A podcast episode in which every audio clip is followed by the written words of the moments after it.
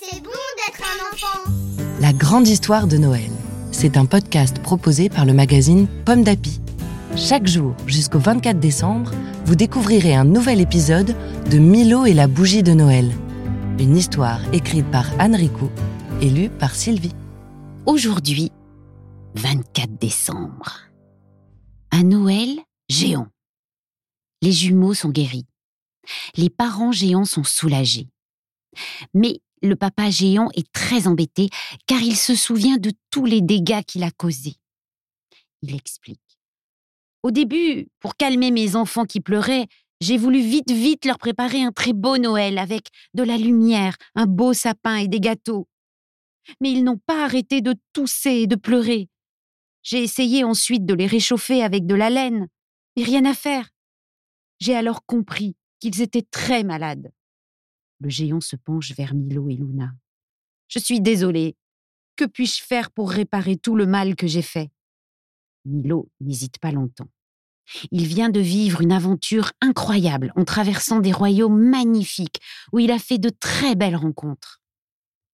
Le lutin propose Et si cette année, vous nous invitiez tous chez vous pour fêter Noël Tous ensemble, on peut vous préparer vite, vite un Noël géant.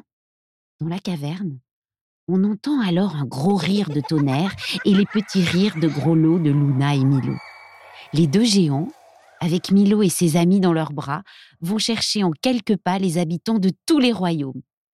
Les Krunts, les Booms, les Miams et les Tralala. Et même les brigands qui avaient peur de s'ennuyer à Noël. Très vite, c'est la fête dans la montagne. Tard dans la nuit, le chef des Krunts et le magicien Organ prennent Milo à part.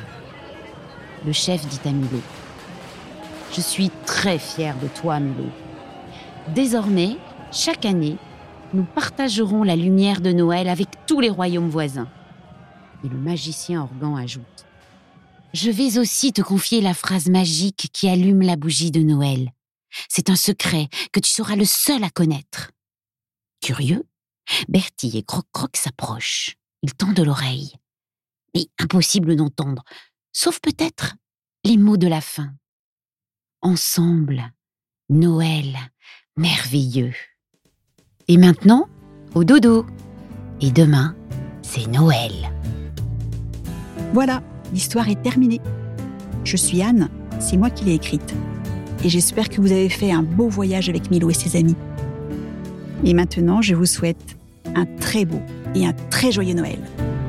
Merci d'avoir écouté cet épisode de Milo et la bougie de Noël.